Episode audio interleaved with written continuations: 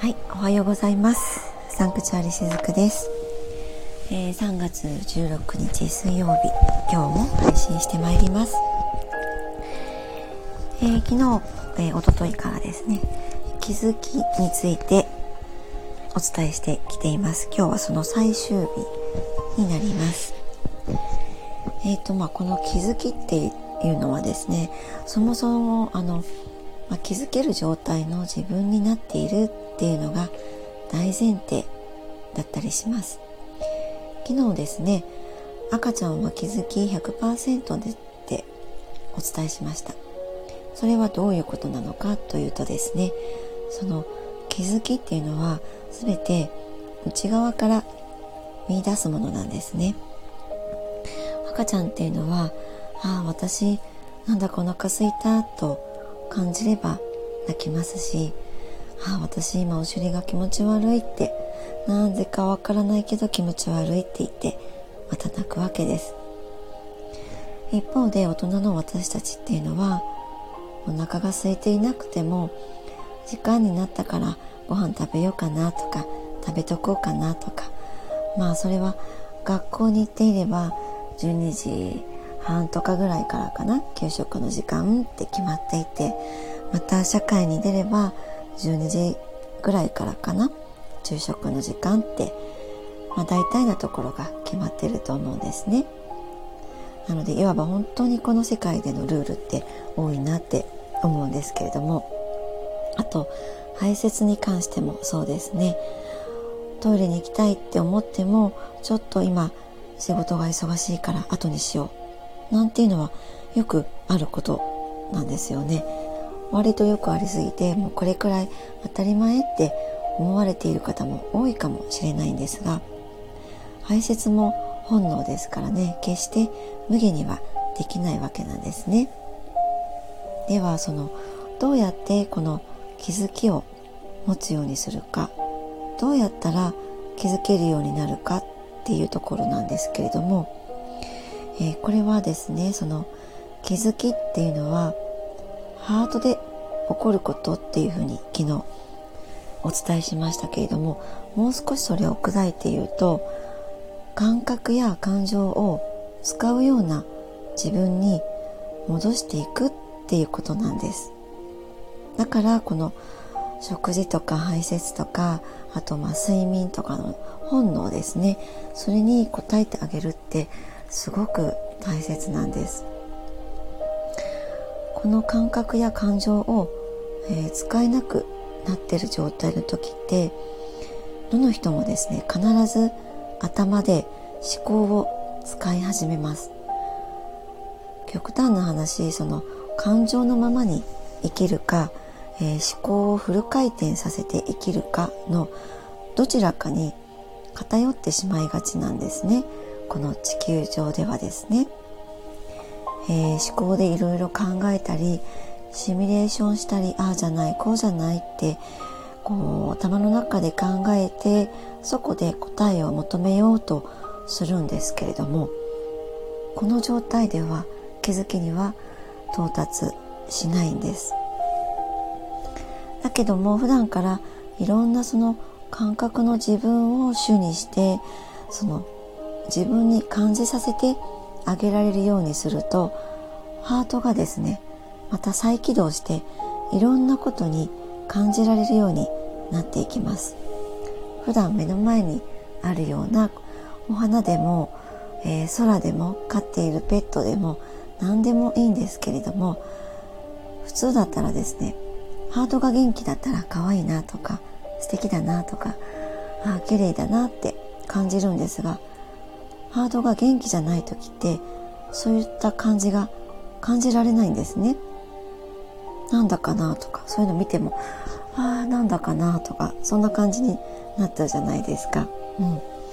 からその感じが出てこないっていうのが実は人間にとってはですねその魂の自分から遠のいちゃう、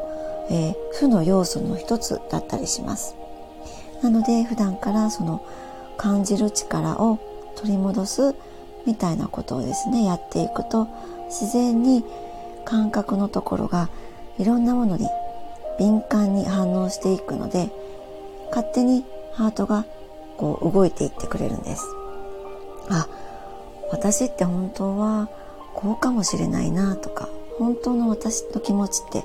何だっけ？とかですね。その自分の感覚や感情っていうところがもっともっと普段日常の中で分かりやすくなっていきます。でこの分かりやすくなった先にはですねあ私こうだよねとかそうだったよねみたいなちょっとこうある意味カルチャーショック的なガーンってくるようなですね感覚もあったりするんです。心が揺さぶられるような感覚ですね、えー、それこそが本当の気づきなんですね。まあ、こんなことをお話ししている私もですねもちろん最初から、えー、気づきの中で生きていたわけではなくて人生の大半は思考方の中で生きていました、まあ、子供の頃からずっとこの思考を使ってあの、まあ、それなりに私も厳しい家庭環境でしたので自分をどこかでその思考を使うことで守ってたんだと思うんですね。人間世界ってその何かものを知らないとなんかバカだよねって言われたりとか何かものを知らないと損をするとかですねこういろんな、うん、いわゆるネガティブな要素を植え付けられちゃうからいろんなものを自分は把握しとかないと把握してることでその自分を守れるっていうふうにいつの日か思って、まあ、そうやってこう気合を入れて生きていた時期もありました。なのでそんな時期っていうのは私もすごいこう思考の中で生きていたんですね。でもですね今となったらその時っていうのはやっぱりこう自分が弱かったからこそうんなんか、まあ、勝負できるものもないと思っていたからこそ何か自分を守ろうとして思考の中で生きていたんだと思うんです。今となってはですねそれがわかるんですね。まあ本当の人間の弱さってうんただ単にその何かができるから強いとか何かが持ってるから強いとか完璧だとか、えー、そこが強さなのではなくって自分の中にあるいろんなこう弱い自分とかも自分で見つけられる人ほど私は強くなれるんじゃないかなと今では思っています。弱い部分ってえー、ネガティブだって思われがちなんですけれどもうんそうではなくってですねそれはその弱い部分っていうのは実は柔らかさだったりするんですね。決して弱さじゃないんです。まあ私の場合はですね強がってたけれども実際弱かったんだとかですね、えー、弱くてボロボロでダメダメだったんだみたいなところを一旦自分で見つめ直すことから始めていったんですね。一回だからあの自分を全部ぶっ壊すみたいな感じです、えー、パズルで言うとなんか途中まで完成しそうだったんだけれども途中で開いちゃってあえて全部こうぶっ壊してバラバラになっちゃったみたいな、うん、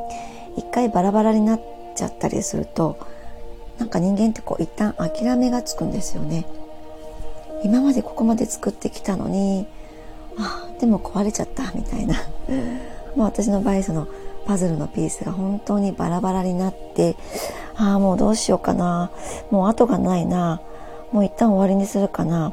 うん。もうでも一旦終わりにしちゃったらもう死んじゃうしかないかなとか。そこまで行ったんですけれども。もうあとはぶっ壊してしまったらもう作り直すしかないんですよね。うん、もう自分の人生なのでもったいないからもう一回作り直しちゃおうみたいな、まあ、そうやって作り直してきた人生で今があったりします。だからパズルのピースをですねもう一回一個から最初の一個からはめ直していったんですね。でもそこでですねあ別にその私のバラバラとして今まで作ってきたものは全部壊れたとしてもそれでも私は私であるし、まあ、私であっていいんだ。私は決してそこからなくなってはいないわけなんです。自分の価値とか存在意識って、えー、決してなくなってないじゃないっていうふうにそうやって思いながら一個ずつもう一回確かめながら作り直していったんですね。だからなんかその気づきって言ったら外から超えられるものを示すような感じなんですけども一回その何もなくなったとか自分の自尊心とかそういったものを破壊されたところからなくなったところからえ私って何だったっけ？そんなところから見つめ直してやってきましたのでなんかそういうことがあって初めて私の場合は気づけたのかなっていうふうに思っています。まあ、いろんなですね人によってその気づきのポイントとかタイミングってバラバラだと思います。私の場合は今お話ししたような感じだったんですけれどもいろんな人生でいろんなストーリーがあってですねえー、そのストーリーの中でいろんな展開があってそこでその人なりの気づきみたいなのが起こっていくわけなんですそうやって変わっていくっていうのがありますのでねまあそういった意味でこの最初からいろんなことに気づいていた私でもなくて一回そのぶっ壊れてしまったからこそ再構築の中で一個一個再度気づいていったみたいなところがあったりします、えー、皆さんもですね気づきっていうのはこれからどんな風に起こるかわからないですけれども、えー、まあ、どこかでこういった話が参考になってくれたら嬉しいなと思っています。はい、えー、今日も最後まで聞いてくださりありがとうございました。しずくでした。